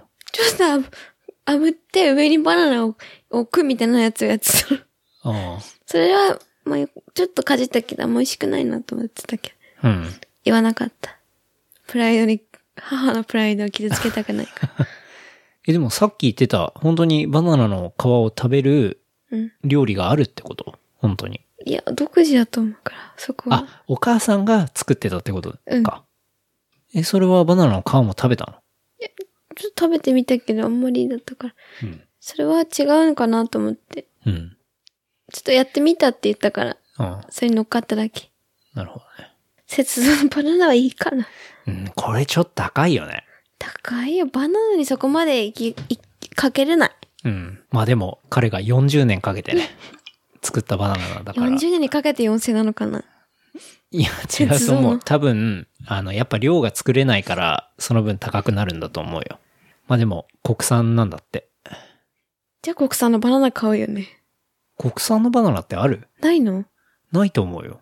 え、国産のバナナだよ。うん。ないでしょ。皮食べれなくてだよ。皮食べれなくて。だいたいフィリピン産とかじゃない嘘、国産のバナナぐらいあるんじゃないないでしょ。え日本でバナナ作れないのじゃん。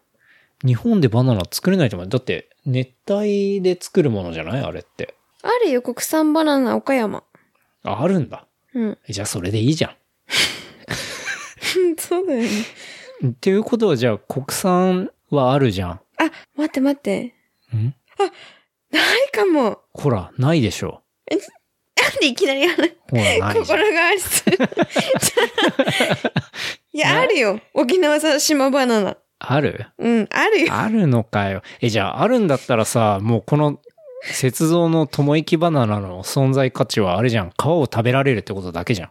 そうだよ。それ厳しくないそこに。いやそこに重点置いてんそだれよ。は無理だな、ちょっとこれ。友蔵、友蔵じゃねえわ。真似してき雪た、像雪像。さんうん。ちょっ日と本厳中しいにな。、今見これた記事見たけど、は。うん。雪像はすごい顔がうん。可愛 い。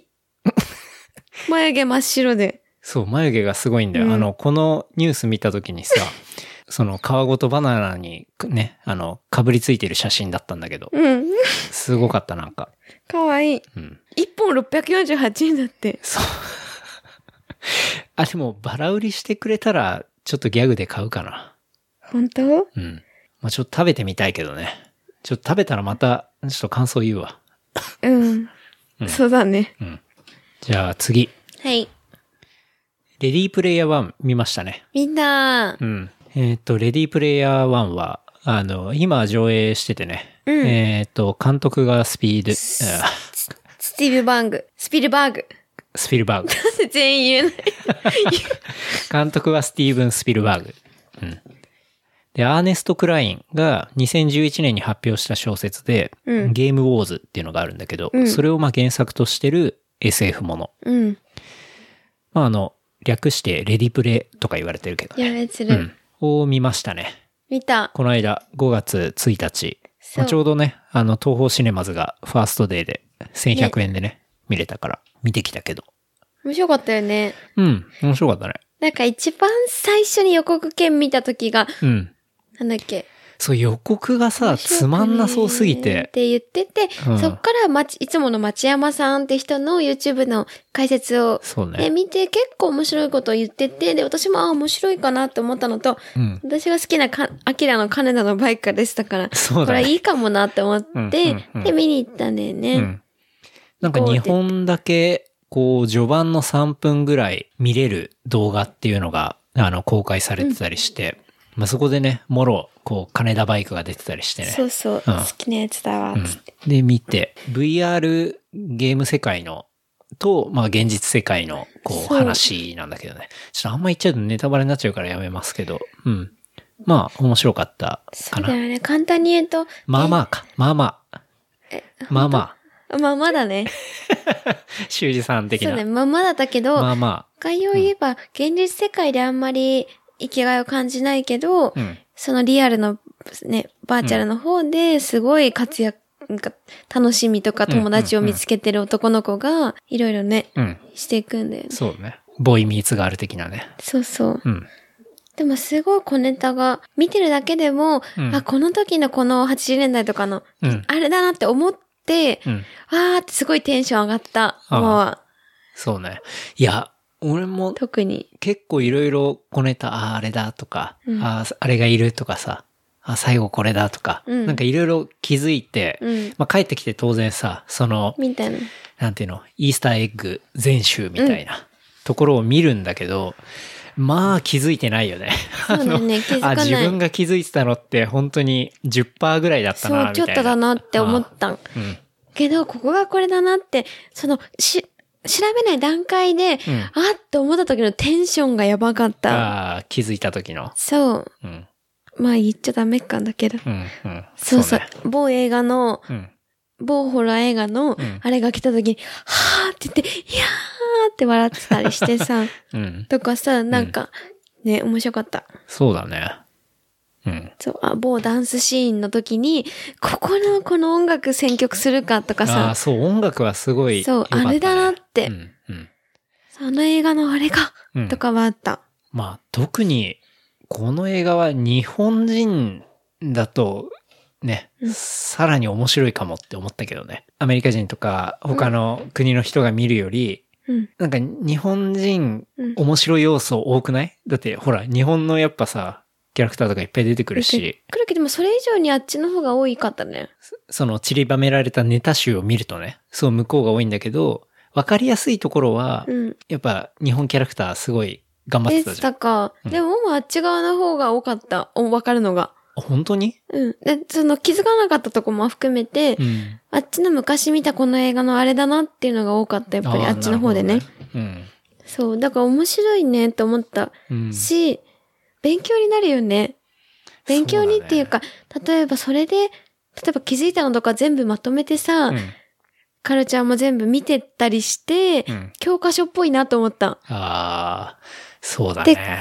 その後にさ、見つけた、ケント見つけたブログでもさ、うんもう教科書みたいだって書いてたようね、だその、あれが。うん見終わった後に見つけたブログで、うん。チェ・ブンブンっていう、うんあの、ブロガーの人。うん本当に映画マニアで、なんか映画の審査とかもちょろっとやってるような、若い子だよね。そう、若いブロガーがいて、その人が、チェブンブンっていう人なんですけど、 うんその人がまとめてるレディープレイヤー1の考察が、えっ、と、過剰立てで7項目ぐらいで、そのレディープレイヤー1のこう要素をあの説明してるブログがあるんだけど、それがね、めちゃめちゃ良くてね。そう、のよまとかっめがたんだよね。うん確かにって。そうそうそうそう。確かになんかその今ゲ、ゲームとかにさ、うん入ってくる、なんだろう、依存しちゃうとか、うんそれ SNS とかさ、うんうん Facebook の問題もあったけど、そういうので、守んなきゃいけないとか、その、そう、結構、あそうなの、そう現な代の若者に対しての、こう、メッセージネットとの接し方のメッセージも入ってるんだよみたいな話とかを、こううまくその内容を照らし合わせてまとめてたりするんで、まあ見終わった後にね、ね、チェブンブンで検索してもらえれば、うん、あの出てくると思うか今ら、検索したらあんま出てこなかった、チェブンブン。うん。まあでも、あ出てきた小ノートに貼っとくん出でて、きた。うん。まあ映画見た後に、そうこう、その考察見ると、正直町山さんのあの考察より、俺わかりはやすそいっちの方がまとまってると思ったね。うん、思った。だから、まあ、それを見終わった後に見たらいいんじゃないかなと思いました。いいし、うまいこと、なんかね、ちょっと見てても、うんちょっとね、爪が甘いなって思うとこは、はあるんだけど、それも面白くて、まあ、若干 ね、雑いところあったよね。でも雑くて、私、その、これ言えないか、うんなんかそのゲームをクリアしていくにあたっての、うん。なんだろうな。クリアの仕方も結構、ゆ、これみたいな、ゆるいな って、こんなのっていうとこもあるんだけうんうどんうんう、んそれもその、チェブンムンが言ってたけどん、ゆるいなっていうのは。うんでもそれ以上にそのキャラクター見ていく中でのうん小ネタが多かったからさ、うんうんその小ネタがやっぱ引きつける要素かなって思ったよね。確かに。うん。面白かったからね。ねあれはでもまあ、教養として絶対劇場で見た方がいいよね。そうだね、劇場じでなない。そうでも教養としてね、なんかちっちゃい高校生とかさ、大学生ぐらいで見てて、うん。で考察見て、あ、じゃあこの映画も見た方がいいんだなっていうのはできそうだよね。確かにね。この映画、この映画で1980年、70年代のさ、うん。うんやつでって、今でもやっぱ、あ、これ見てなかったかって思ったりもするのもあったし、うん。うん。大事かも。うん。レディープレイヤー1。面白かったですね面。白かったね。そう。レディープレイヤー1つながりでいくと、あの、オキュラス GO っていう VR の、え VR ヘッドセットうん。が発表になって、何アメリカの現地時間で5月1日うん。に、カリフォルニアのサンノゼで、えー Facebook の技術カンファレンス、発表会みたいなもんがあるのね。それの F8 っていうのがあるんだけど、そこでマーク・ザッカーバーグから、こう単体で作動する VR ヘッドマウントディスプレイの Oculus Go っていうのが発表されたの。うん。そう。で、これ、新しいのが何がポイントかっていうと、今まで VR のこのヘッドセットって、うん。大体あの、ケーブルが繋がってたんだよね。パソコンとああかに。ー、なるほど。そう。あの、ワイヤレスってことそう、PSVR、VR とかも、あれもプレイステーションに線で繋がってたりとかするんだけど、この Oculus Go っていうのは、完全に単体で、こう、Wi-Fi とかと繋がって見れる VR ヘッドセットレディーブレアワーみたいだね。そうそうそう、本当にレディープレイヤー1みたいな感じで、でね、しかも、まあそれ、その単体動作の VR ヘッドセットって、まあ他にもあったりはするんだけど、そうね。そう。一番結構すごいのいいがな、あの、ラインナップで 32GB モデルと、あとは 64GB のモデルがあるんだけど、うんその 32GB モデルが、価格が23,800円。安いんだ、これ。安いんだ。そう。めちゃめちゃ安くて。安いんだ。安い安い。これはね、あの VR のヘッドセットで言ったら、マジかっていうぐらい安い。うん。なんで安いのあの、やっぱそこは、これ、まあ、オキュラス、オキュラシュ、オキュラオキュラシュ。 オキュオキュララ、シそう、オキュラス VR のそのオキュラス社って、うん。 Facebook に買われたのね。マークさんそう。で、まあ、やっぱそこを普及させようとしてるから、多分、こういう価格帯で出せたり、へーあとはまあ中をちょっと廉価版にしてるっていうのもあるんだけど、それでもこの価格で出てきてるっていうのは結構画期的え、な。通常はいくらくらいするの ?6、通 7? 常は本気でやろうとしたらまず PC が必要です。で、えーそのヘッドセット、えー10万ぐらいなのもんが必要です。じゃあ20万くらいかかるそう、だからもう2、30万レベルだったりするわけだよ。本当にバキバキのを揃えると。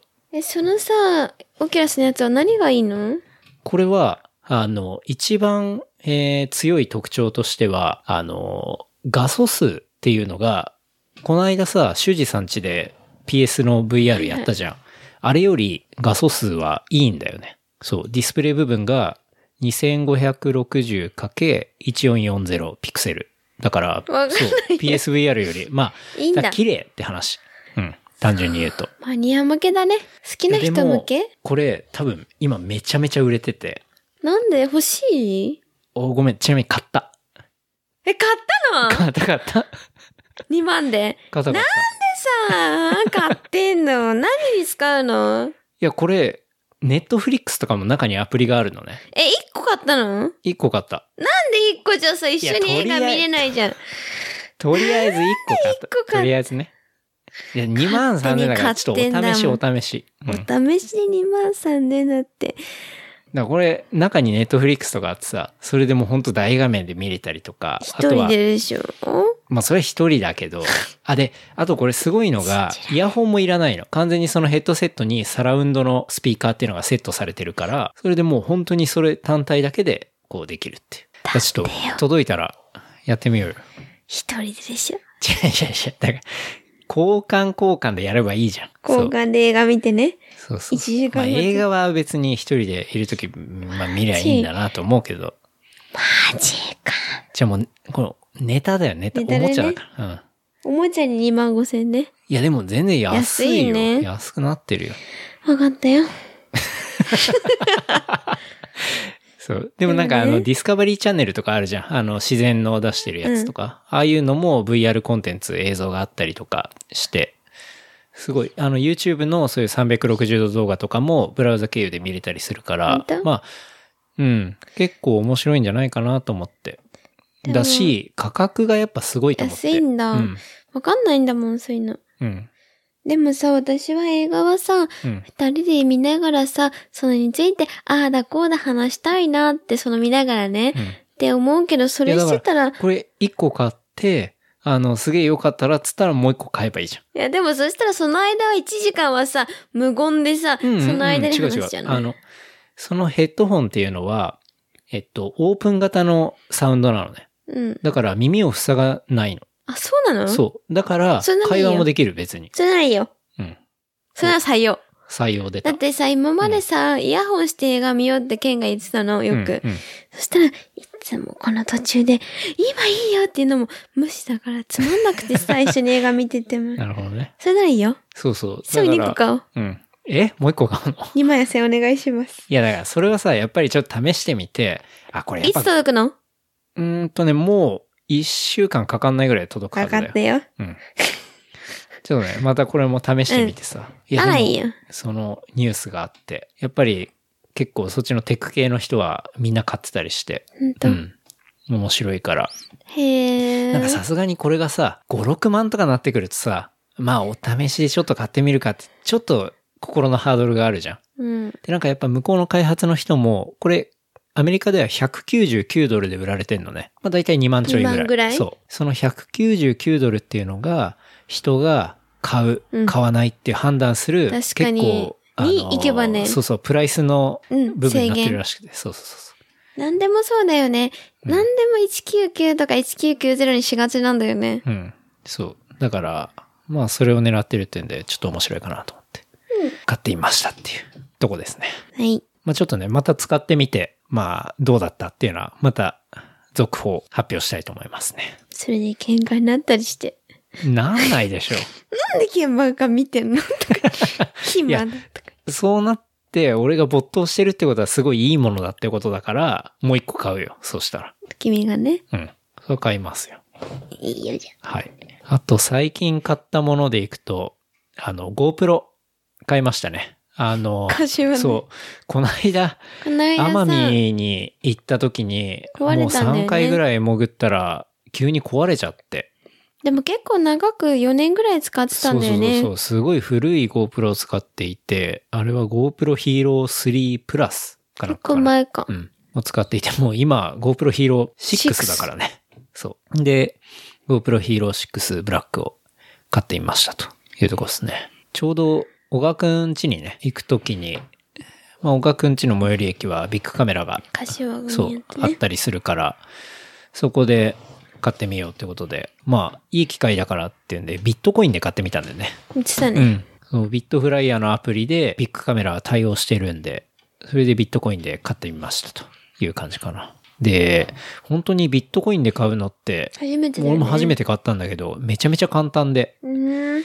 ビットコインで買いたいんですけどって言ったら、こう店側の人が、なんかその専用のアプリがインストールされた iPhone を持っていて、あ、そうなんだ。そう。向こうの人が、あの、0.048ビットコインみたいな感じだ。その GoPro 分のビットコインを、その向こうの端末に入力して、で、こっちに QR コードを出すのね。見見せてくれるで俺はそのビットフライヤーのアプリで、その QR コードを読み込んで、支払いしますかはいって押したらもう一瞬で終わり。クレジットカードと一緒だね。そうそうそう。クレジットカードより早。。はいそっか、マジ一そ瞬。その間写真印刷してたけど、そうだね。だからもう本当に、早かったなと思っうた。ん。一瞬で、こう QR コード読み込んで払うみたいな感じだったので、うん。まあそれで買ってみたんだけどね。で、まあ GoPro Hero 6、まあ3プラスからなんだけど、めちゃめちゃ進化してて、うん。まだでも使ってない。そう、まだちゃんとは使えてないけど、まあ、ざっと見た限り、手ぶれ補正もすごいし、まあ、音声コントロールとかもすごいかんなり、だう。ん、優秀だし、まあ、240fps とかでも撮れるから、ね、相当スーパースロ最近ちょっとスーパースローハマってるんだけど。うん私、普段からさ、よく最新系が欲しい意見としてはさ、うんうんよく待ったねって感じだね。そうだね。やっぱり、なんて言うんだろう、GoPro ってさ、あの、普段歩いてる時に撮るもんじゃないし、うん特に、俺なんか潜る時しか使わないからさ、やっぱ、そうなんだよ。なかなかどうしても手入れなかったけどまだ使えるしな、撮れるしな、みたいな感じでやってたから、特に最新のは買ってなかったんだけど。まあでも、楽しみだね、もう潜る時も。ウォータープルーフのハウジングとかもいらなくて、そのまま水深10メートルまで行けるし。うんいいね。まあ、多分次回使うのは、石垣かなそうね、石垣かなんかで使えたらいいかな、みたいな。ただこれ、値段が5万2千円なするんだよね。定価で。え、もうちょっと安く買えなかったそう、ポイントいらないんでってなんだっけポイ言っントて、いらないとまあ、引いてもらったけど、まあ、それでも5万弱ぐらいはしたから、昔 GoPro ってもっと安か安っかったた気ね。するんだけど2ね。万ぐらいだったね。うん、2万ちょいだった気するんだけど。でもそれでさ、また5年使うとしたら1年1万と考えればいいよね。まあ確かに。うん。まあでも、その金額に見合う、なんか、性能の良さっていうのは、すごい感じたかな。使ってないけど。使ってねえのに よ。ね、いや、なんかちょろっと。雰囲気でねうん。いじった限りは、すごいいいかなって。よかった。 GoPro、電源つけて、みたいな。あ、GoPro 電源オンか。言っっていてうたとねね。、電源つくアし。レクサ的なね。そうそう。GoPro ビデオ撮ってっていうと、撮ってくれるし。水の中じゃそれ無理なんだよ。水の中では無理だね。 だからほら、サップにつけたりするときあるじゃあ、そん。っでか。、こうパドル持ってて両手が塞がってるときとかさ、あそうだよね音ああいう声とでききるは、ようん、音声で指示できるっていうのはすごいいいいないとかも思ったけどね。確かに。まあ、他のシーンとかでもさ、あの、みんなで写真撮るときとうか。ん、結構、他のスポーツやってる人とかは、音声コントロールっていうのは、なんかすごい便利なんじゃないかなって思ったけどね。確かに、うんスノボとかはいいかもね。そうそう。手袋あるしそうださ、よなんねかめんどくさいみたいな時とかさ、すごいいいと思うけど。確かに。うんそれはいいかも。絵も超綺麗になってたし。楽しみだね。そうだね。うん。あとは、そうですね。まあ、最近買ったものはそんなところかな。本いっぱい買ってんじゃないあ、そうだね。まあ、本は検査ちょっと全然毎日読めてないけど。毎日届くんだもん。ピンポー ンって。うん。まあ、ちょっと読みたい本がね、すごい多いから、都度買ってますが。うん。マミは、大富豪からの手紙だっけみたいなやつ、そう。読んで、面白かった。面白かった。そう、私はあんまりハマ、いいなと思わないとさ、すぐ飽きちゃうのよ。うん。でも面白いなと思って立て続けに読んだら1時間半で集中で読めた。うん。大富豪からの手紙は、どういう本だったなんか、そう、すごいノンフィクションだという思って読んでたら、最後フィクションだったんだけど、うん。基本的には、あその、大学生の男の子がう、ん。もうおじ大富豪だったおじいちゃんうがん亡くなって、うん。その手紙を9つ残したの。はいはい。そうで、その9つの手紙をまず1つ目読むにあたって、うんその男の子自体は何も夢もないし、うん。何も基本的には、もうその普通の家はい庭、おはじい。いちゃんとはお金残してくれたわけじゃなくて、おじいちゃんは死ぬ間際に自分の団、その、やってた団体うにん全、全額を支給して、うんその家族には残さなかったおじいちゃんうで、ん。それノンフィクシフィクションだったんだけど、うん。ショックだったんだ けど、でも、それで、その男の子、何もなかった男の子が、それを見る手紙を一個ずつ読むことによって、うんまあ視野が広がったり、いろいろ挑戦したり、あー人生なるほどのね教訓を得るっていうことだから、あー大人が、なんかな、いろんなことができて大人が見ても面白くないかも。あ、そうなのもしかしたらね。うん。でえ、もでもなんか大人が見ても、そういう、いや、そのおじいちゃんからの手紙っていうのが、なんか自分にちょっと当てはまったりしたりまあするする感じはあるんじゃないのうん、あるかもうん。しれないけど。いや、なんかこの心が本、とにかく Amazon のレビューが高くて、あ本当。にすごいレビューなんだよね。あそうなの。でも面白かった。ただなんか男の子が、その手紙見ることによって、うん。北海道に行ったり、うん。タイに行ったりとかいろんなことがあったの。うんうんうんで、それがさ、実家も近いし、行ったことあったりとかもしてあーさ、確かにねだからすごいのめり込んでのん読んだりもして、いや、でもだ、この本結構厚みがあるじゃん。そうそれをマミ読むの早い1の。時間半とかちゃん2と時間か読んかでんるよないんで 読むって、まあ、相当結構、まあ、ハマったってことだよね。でも、そうなんでも読む本、いいなと思うのはすぐ、こうやって読んじゃう。うん。でもね、面白いんだけど、分かってる人からすればそうだよねって思うかも。うん。なるほど。まあ、普遍の心理が書いてあるみたいなこうと。ん、そうそう。もう、こういう風にした方が人生楽しいよっていうことをまとめて書いてるかあーら、なるほどね。そうだね。若い人が読むこ感じかも、うん。もしかしたあら。そうなんだ。なるほど。自分が大学生とか若い時だったらよ、うんうんいい座右の銘になるような感じ。うん。なるほどね。でも全然マミーでも楽しかった。うんと。俺今読んでる本は、誰もが嘘をついているっていう、あのーまあ、これは US の本の翻訳版なんだけど、そうそうそうそう。それを読んでいて、あのー、もともと Google で働いてた人で、要は、そう、Google に検索されるデータっていうところから見れる、この人間の本当の中身っていうか、まあそういうことを、こう、割と軽快な、あの、口調でまとめてる本なんだよね。それすごいよ。今読んでても面白くて。うん。やっぱり人ってさ、アンケートとかだと嘘をつくんだよね。最初の方に書いてあるんだけど。えなんでアンケートで嘘つくのえだ例えばさ、あなたのチンチンの大きさは何センチですかって聞かれてさ、アンケートで嘘つかねえよ。いや、やっぱり、すみません。よくわかりません。あ、ちょっとなんか Google が、アレクサか Google がま Google がた。喋り出したけど、まあなんか、ちょっとよくわからなかった です。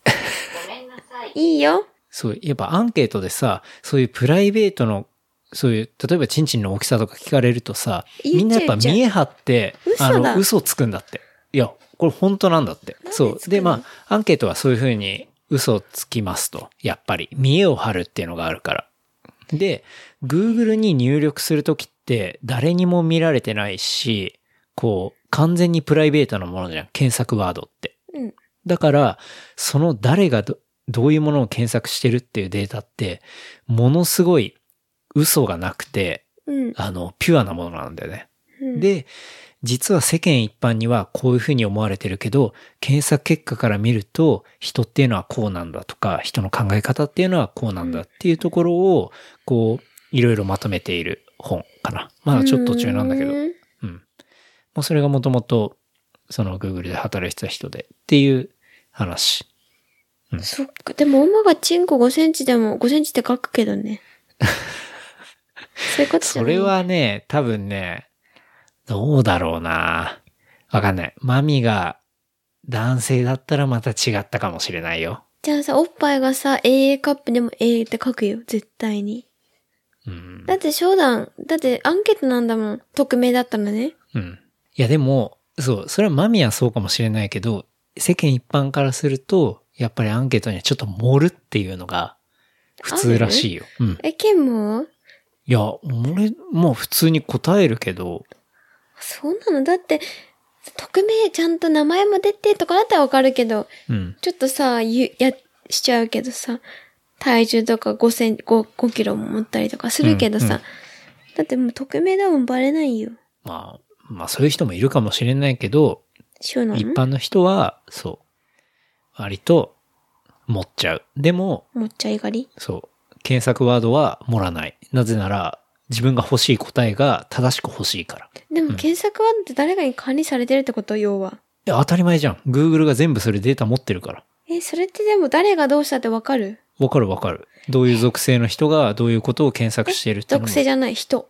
この人がこうと。バイネームでってことおまみがっていうこと、えーっと、じゃあ名前と紐付けはされてないけど、こういう、どういう人っていうのは当然把握してるよ、Google は。全部。だからそういう本が書けるわけだし。うん。それってじゃあ個人情報の流出じゃないだから個人情報にならないように処理してる書いてんだって話。処理をしている。あの、データの取り方とかもじ。ゃあ携帯のさ、シークレットモードはどう何携帯のシークレットモードえ、iPhone にあるよ。iPhone にさ、シークレットモードってあるんだ。あ、そうなんだ。そう、検索履歴の方あ、に、そう知らない。で何そシれークレットモードっていうのがあって、あちょっとあんまりさ、同じ Wi-Fi 使っててさ、あああんまりさ、知られたくないことは、あシークレットモードで検索してるよ、まは。同じ Wi-Fi だとしても同じブラウザ使わないから見れないじゃん、別に。そうなの履歴なんか。でも、それでもさ、ちょっとこうさ、あ女の子のさ、まうあ、ん生理とかそういうとことかは嫌だからさ、はあシシークレットモードで検索するんだけどさ、うん。それ多分あんま意味ないと思うけどな。あ、そうなのいや、同じブラウザを使ってて、例えば、共有の PC がありますとか、で、そういうことを調べるときには、使いあたい。の、うん、ログアウトして、アノニマスな形で検索するとかありだと思うけど、意味ないのじゃ。なんだ。同じ Wi-Fi になんかさ入ってるからっ、恥ずかしいからってて思ってて、女の子系のことはさ、気にして調べてたんだよ、そういいうやの。、同じ Wi-Fi に入ってるからって言って、別の PC とか別のブラウザ使ってたりしたら、その、見ないの。相手の履歴なんか見れないよ。うん。だから安心してください。うん。うんあ、そう。はい。じゃあいいよ。まあまあ、本は、まあそれを読んでいるっていう感じかな。えーうん。まあ本もね、ちょっと引き続き読んでいきたいし。そうだね。おまもいいと思ったら2時間で読めるから、うんうん。あんまりつまんないと飽きちゃうからさ。まあでもそのオマがね、ガッと読んだってことは、うん。いいかも。うん、いいかもね。ま あまあ。本当にまあまあ。うんかなはい。あとは、オマさんなんか言いたいことあります特にないかな告知は告 告知は別にないね。うん。いや、そうだな。あの、うん。まあないかな。なんであると思った のいや、ないないない。ないです。はい。じゃあちょっと、事務連絡をしますね。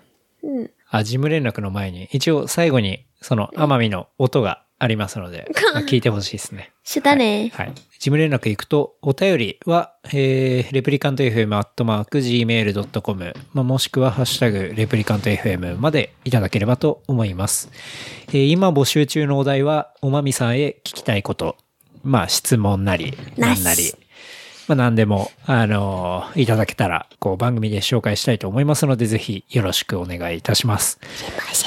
あとは、ポッドキャストアプリで、えーレビュー、感想を書いていただくと、ハンドルネーム書いていただければステッカーを送りますので、えーよろしくお願いいたします。はい。かなそうっ今日すはね仲良く話せてよかったね。 喧嘩もせず終えられたね。はい。また次回はゲストをお呼びしてやりたいと思いますので、よろしくお願いいたします。今日はありがとうございました。ありがとうございました。ありがとうございました。